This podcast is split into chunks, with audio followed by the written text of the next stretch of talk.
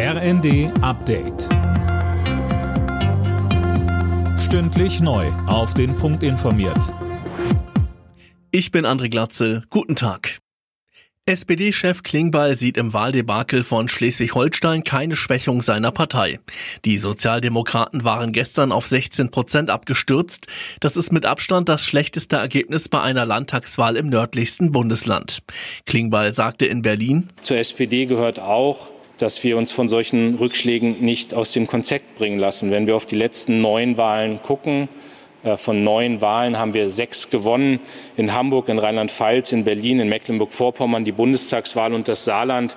Dann war das kein schöner Abend gestern, aber die SPD ist stark und das werden wir in dieser Woche auch deutlich machen, wenn wir den Blick nach Nordrhein-Westfalen richten.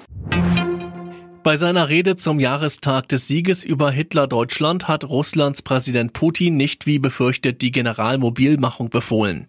Er hat den Angriff auf die Ukraine als reine Verteidigungsaktion dargestellt. Ein globaler Krieg müsse unbedingt verhindert werden, sagte er.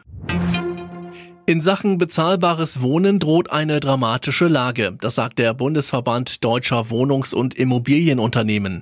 Mehr von Tim Britztrup. Grund sind die anhaltende Krisensituation durch den Ukraine-Krieg und die Corona-bedingten Lieferkettenprobleme.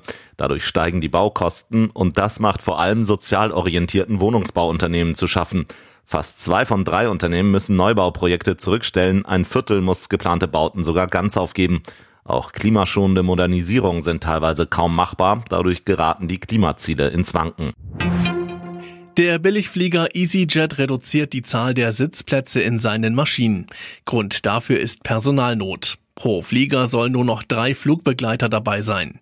Anfang April hatte EasyJet schon die Zahl der täglichen Flüge runtergeschraubt. Alle Nachrichten auf rnd.de